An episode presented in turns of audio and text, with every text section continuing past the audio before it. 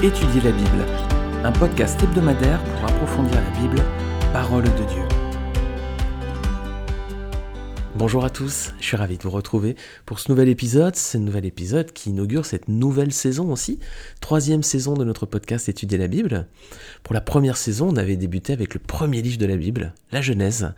Pourquoi ce livre? Tout simplement parce qu'il posait les bases de la création de l'univers par Dieu, et puis il présentait sa relation particulière avec un homme, Abraham, et un peuple, Israël. Alors lorsqu'on a étudié ce livre, on a eu l'occasion de voir beaucoup de choses, on a eu l'occasion de voir est-ce que Dieu existe, est-ce que les extraterrestres existent, euh, est-ce que les chrétiens doivent être véganes, est-ce que les chrétiens peuvent se faire circoncire, incinérer? Ensuite, on avait vu les histoires du, déluge. Euh, est-ce que les dinosaures ont existé? Les hommes des cavernes aussi? On avait vu aussi des histoires universelles comme euh, la tour de Babel, on avait vu euh, est-ce que le peuple noir est maudit, certains le prétendent, mais on avait vu que non, tout simplement. Et puis ensuite, on est arrivé sur l'histoire des, patriarches avec Abraham, donc, et puis ensuite Isaac, Jacob. Et puis, on avait regardé tout en détail la vie de Joseph, un personnage incroyable. D'ailleurs, la Genèse relate son histoire sur plusieurs chapitres. Et on avait vu un peu tout son parcours. On avait regardé plein de, leçons euh, édifiantes pour le chrétien. Et puis on avait vu ensuite que c'était un personnage qui euh, représentait merveilleusement, qui préfigurait merveilleusement le Messie qui allait venir, Jésus-Christ. Ensuite, pour la deuxième saison, on a étudié le livre de Josué. Alors, ce livre relatait la, conquête du pays promis par le peuple hébreu. Dans ce livre, Dieu accomplissait une promesse faite à Abraham plusieurs siècles plus tôt, celle d'un pays où coule le lait et le miel pour sa descendance. Mais pour occuper ce pays, bah, les, Juifs euh, ont dû batailler, mais on avait vu qu'ils n'ont pas seulement utilisé la force, leur force, ils ont dû surtout s'appuyer avant tout sur le secours de l'Éternel. Alors ce livre de Josué, c'était une image de la, vie chrétienne, hein, qui est une vie faite de, de, lutte, de défis, de combats, une vie euh, où se dressent des ennemis comme à, Canaan, alors ça peut être des hommes, des tentations, hein. parfois même on peut affronter des géants dans la vie chrétienne, hein. c'était le cas notamment euh, pour Josué et le peuple, ben, pour nous chrétiens, c'est ces épreuves hein, qui peuvent nous sembler insurmontables. Alors ce qu'on a vu, c'est que lorsqu'Israël s'appuyait sur Dieu, il remportait des victoires éclatantes, et puis lorsqu'il s'appuyait sur ses propres forces, bah, il a dû faire face à de terribles déconvenus comme lors de la conquête de la ville d'Aï. Là encore, c'est une belle image hein, de la marche chrétienne. Sans le Seigneur, on ne peut rien faire hein, par nous-mêmes. C'est ce que dit Jésus à ses disciples dans Jean 15, versets 4 et 5. Demeurez en moi et je demeurerai en vous le sarment ne peut pas porter de fruits par lui-même sans rester attaché au cep. Il en va de même pour vous si vous ne demeurez pas en moi. Je suis le cep, vous êtes les sarments. Celui qui demeure en moi et en qui je demeure porte beaucoup de fruits, car sans moi vous ne pouvez rien faire. Voilà, sans le Seigneur, les amis, on ne peut rien par nous-mêmes. Et sans l'Éternel, le peuple juif et Josué n'auraient pas pu conquérir Canaan. Alors pour cette nouvelle saison, ben on va poursuivre avec l'histoire de la conquête de Canaan par le peuple juif. Et pour cela, eh bien, je vous propose d'étudier ensemble le livre qui suit immédiatement celui de Josué, c'est le livre des juges. Alors Juge commence juste après la mort de Josué, c'est ce qu'on voit dès le premier verset, regardez Juge 1 verset 1. Après la mort de Josué, les Israélites consultèrent l'Éternel en disant Qui de nous montera le premier contre les Cananéens pour les attaquer? Alors on a ici deux renseignements importants, c'est que Josué vient de mourir, et donc euh, l'Éternel n'a pas indiqué de successeur, hein. donc il y a des conquêtes encore à faire. Hein. on voit qu'il y a des conquêtes. Qui de nous montrera le premier contre les Cananéens L'Éternel n'a pas indiqué de successeur. Le peuple va devoir continuer donc ses batailles par lui-même, sans un leader, comme c'était le cas du temps de Moïse ou de Josué. À présent, eh bien le moment est venu pour les Hébreux de s'appuyer vraiment sur Dieu, et on va voir qu'ils auront vraiment toutes les difficultés du monde à y parvenir. On va se pencher sur l'auteur du livre des juges.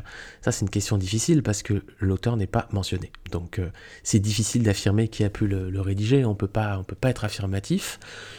Il y a quelques détails hein, qui peuvent toutefois nous aider de mettre peut-être un peu sur quelques pistes, mais ce ne sera pas suffisant. Mais déjà, un verset qui revient très souvent au fil des pages, vous le connaissez certainement si vous êtes familier avec la Bible, euh, c'est ce verset qui résume cette période de l'histoire du peuple hébreu, à cette époque-là, il n'y avait pas de roi en Israël, chacun faisait ce qui lui semblait bon.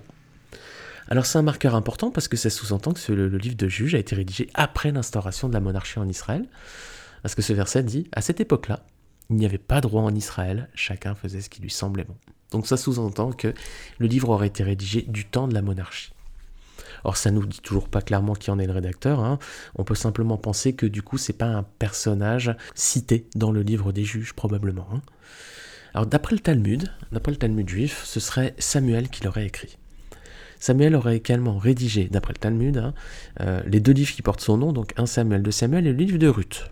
Alors, honnêtement, rien ne permet de l'affirmer, bien sûr, mais rien ne permet non plus de contredire. Donc, peut-être que c'est Samuel, effectivement, qui a écrit ce livre. Ce que je vous propose, les amis, c'est de demander directement au Seigneur lorsqu'on sera au ciel avec lui. Il pourra nous donner directement la réponse. Voilà, quand on sera au ciel, le Seigneur nous le dira certainement. Alors ce livre des juges, il est intéressant à plus d'un titre. hein. C'est un livre qui montre la faiblesse de l'homme. Il va couvrir une période de trois siècles de l'histoire d'Israël. Il commence à la, à la mort de Josué, on, vient de le voir, hein, donc on est à peu près vers 1400, 1380 avant Jésus-Christ. Et il va se poursuivre jusqu'au début du ministère de Samuel à peu près. Samuel qui va être euh, prophète, mais qui va être aussi le dernier juge. Et là, on sera vers 1050 avant Jésus-Christ. Alors, si le livre de Josué était un livre de, combat et de victoire, Juge, c'est un livre de combat aussi, mais c'est surtout un livre de défaite. C'est vraiment le parallèle entre le livre de Josué et le livre des juges. Le livre de Josué montrait euh, l'ascension finalement du peuple juif vers son Dieu. hein. Il était très obéissant à cette époque. Alors celui des juges, c'est l'inverse, hein. ça montre sa descente. hein. C'est où là on descend, on va même très très bas par moment. hein. On descend vers les aspects les plus sombres euh, du peuple. Et vous verrez qu'au fil des pages, on a vraiment l'impression de descendre à chaque fois un peu plus bas.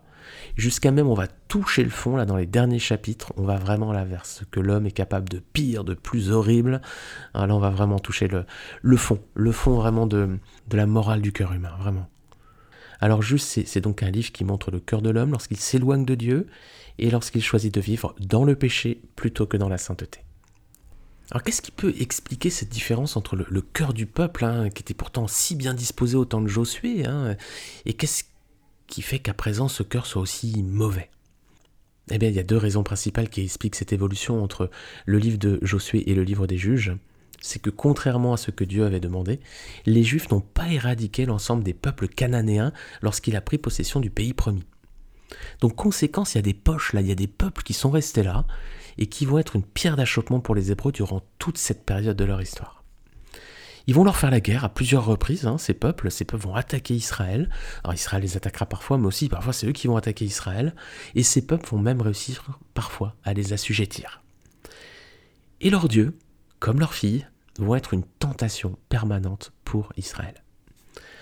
Alors finalement, bah, le peuple va finir par s'éloigner de Dieu et oublier les termes de l'alliance. Voilà, c'est progressif, mais les dieux, les filles, les alliances, les mariages, et, puis la, culture qui les environne, qui est imprégnée d'idolâtrie et de paganisme, va finalement, petit à petit, euh, comme un sachet de thé qui se diffuse tout doucement, bah, ça va finir par éloigner le peuple de Dieu et le conduire à oublier les termes de l'alliance avec l'Éternel. Alors c'est là encore, les amis, une image, un avertissement pour nous. Parce que ces peuples cananéens finalement représentent les péchés que nous pouvons laisser cohabiter dans nos vies. Il y a des petites choses comme ça qu'on n'éradique pas. Et si on ne le fait pas, eh bien ces péchés, qui semblent peut-être insignifiants pour nous, mais ils risquent bien vite de se retourner contre nous et nous assujettir à nouveau, comme les peuples de Canaan le faisaient avec Israël. C'est pourquoi un chrétien, les amis, doit supprimer toute trace de péché dans sa vie. Lorsqu'on vient au Seigneur, on doit se débarrasser de tout ce qui pourrait être un piège dans notre marche avec Christ. Alors ça peut être certaines lectures, certaines musiques, certaines amitiés, certaines habitudes qu'on pouvait avoir. Tout ceci, les amis, si c'est euh, contre la volonté du Seigneur, il faut absolument le supprimer de nos vies. Alors, bien sûr, c'est beaucoup plus facile à dire qu'à faire, j'en suis conscient, mais c'est la seule voie à suivre pour vivre une vie qui plaise à Dieu. Et c'est finalement l'histoire que l'on verra dans le livre des juges, c'est ce que met en avant ce, livre de la Bible. C'est un livre qui invite le lecteur à la réflexion, qui lui montre qu'il doit marcher avec Dieu dans l'obéissance et compter uniquement sur le secours de son Seigneur, et sur rien ni personne d'autre. Alors ce livre des juges, on va avoir l'occasion de détailler ensemble durant les prochaines semaines, mais que dis-je, les prochains mois. C'est un livre riche, on verra beaucoup de choses. Il contient trois parties principales. Ça va nous permettre d'en avoir une vision un peu globale. Trois parties. Donc la première, c'est verset premier euh, du premier livre jusqu'au chapitre 3, verset 6. Donc juge 1, verset 1 jusqu'à juge 3, verset 6. Donc là, c'est les échecs et les failles dans la conquête du pays. On verra que voilà, il y a des poches de résistance, voilà, il y a des problèmes, Israël n'arrive pas à éradiquer tous les peuples. Ça, c'est la première partie. Ensuite, deuxième partie, c'est les périodes d'oppression et de délivrance par les juges. Voilà, là, il y aura des périodes d'oppression, il y aura des attaques des autres peuples, et puis il y aura des délivrances qui sont accordées donc par ces personnages qui s'appellent les juges, et on va les décrire dans un petit instant. Donc ça, cette deuxième partie, ça court du chapitre 3, verset 7, jusqu'au chapitre 16, verset 31. Vous avez vu, c'est la grosse partie là. Ensuite, troisième et dernière euh, partie du livre, c'est la déchéance morale et spirituelle du peuple d'Israël. Alors là, on va aller très très bas, hein, dans, dans la bassesse du cœur humain. Et là, ce sera des chapitres 17, verset 1er, au chapitre 21, verset 25. Donc trois parties.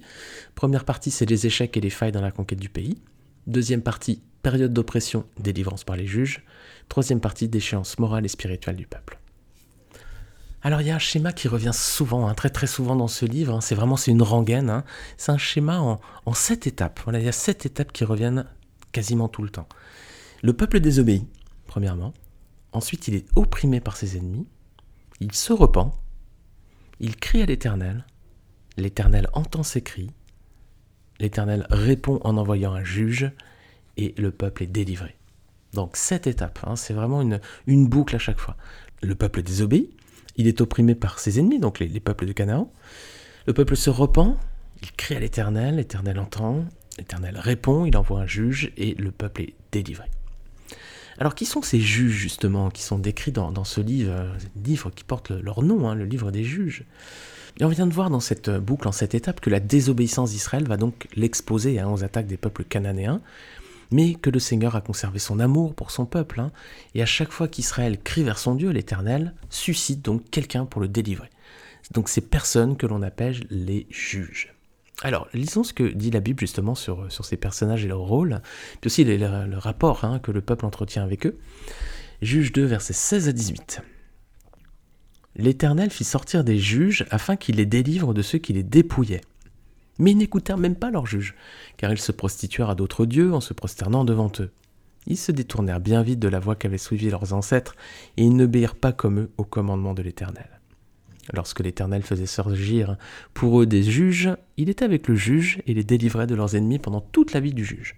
En effet, il avait pitié des gémissements qu'ils poussaient à cause de leurs oppresseurs et de leurs persécuteurs. Alors il faut pas voir ces juges comme des magistrats. Hein. Nous, en français, on a le mot juge, on pense à justice, hein, magistrat, etc. Mais là, c'est plutôt des libérateurs en fait. C'est des chefs en fait euh, qui vont remplir une mission temporaire. Hein. En fait ils, occupent la fonction finalement qu'occupait Josué, conduire le peuple vers la victoire. Mais là, c'est temporaire, voilà. Alors ces juges, ils ont donc une mission, c'est Dieu qui les suscite, et ils sont au nombre de douze dans le livre. C'est facile à se rappeler, hein. il y a 12 tribus en Israël, 12 apôtres du temps de Jésus, et donc 12 juges dans cette période de l'histoire. Alors comme avec les prophètes, il y a des grands prophètes et des petits prophètes, on pourrait dire qu'il y a des grands juges, des petits juges. Les petits juges, pourquoi? Parce que certains d'entre eux, comme Elon par exemple, ils sont cités que dans deux ou trois versets, voilà, leur nom est à peine cité, une petite phrase, et puis hop, on passe à quelqu'un d'autre. D'autres, en revanche, voient leur histoire couvrir plusieurs chapitres, hein, comme Jephthé, comme Déborah, Gédéon aussi, qui est un personnage important, et puis Samson, qui reste le juge, alors lui qui va euh, vraiment être décrit sur plusieurs chapitres. Alors son histoire est souvent bien connue, mais on aura l'occasion de voir tous les détails de sa vie, hein, et vous allez voir que c'est très très édifiant pour notre vie chrétienne également. Eh bien les amis, c'est ce qu'on va voir dès la semaine prochaine avec l'étude du chapitre 1er.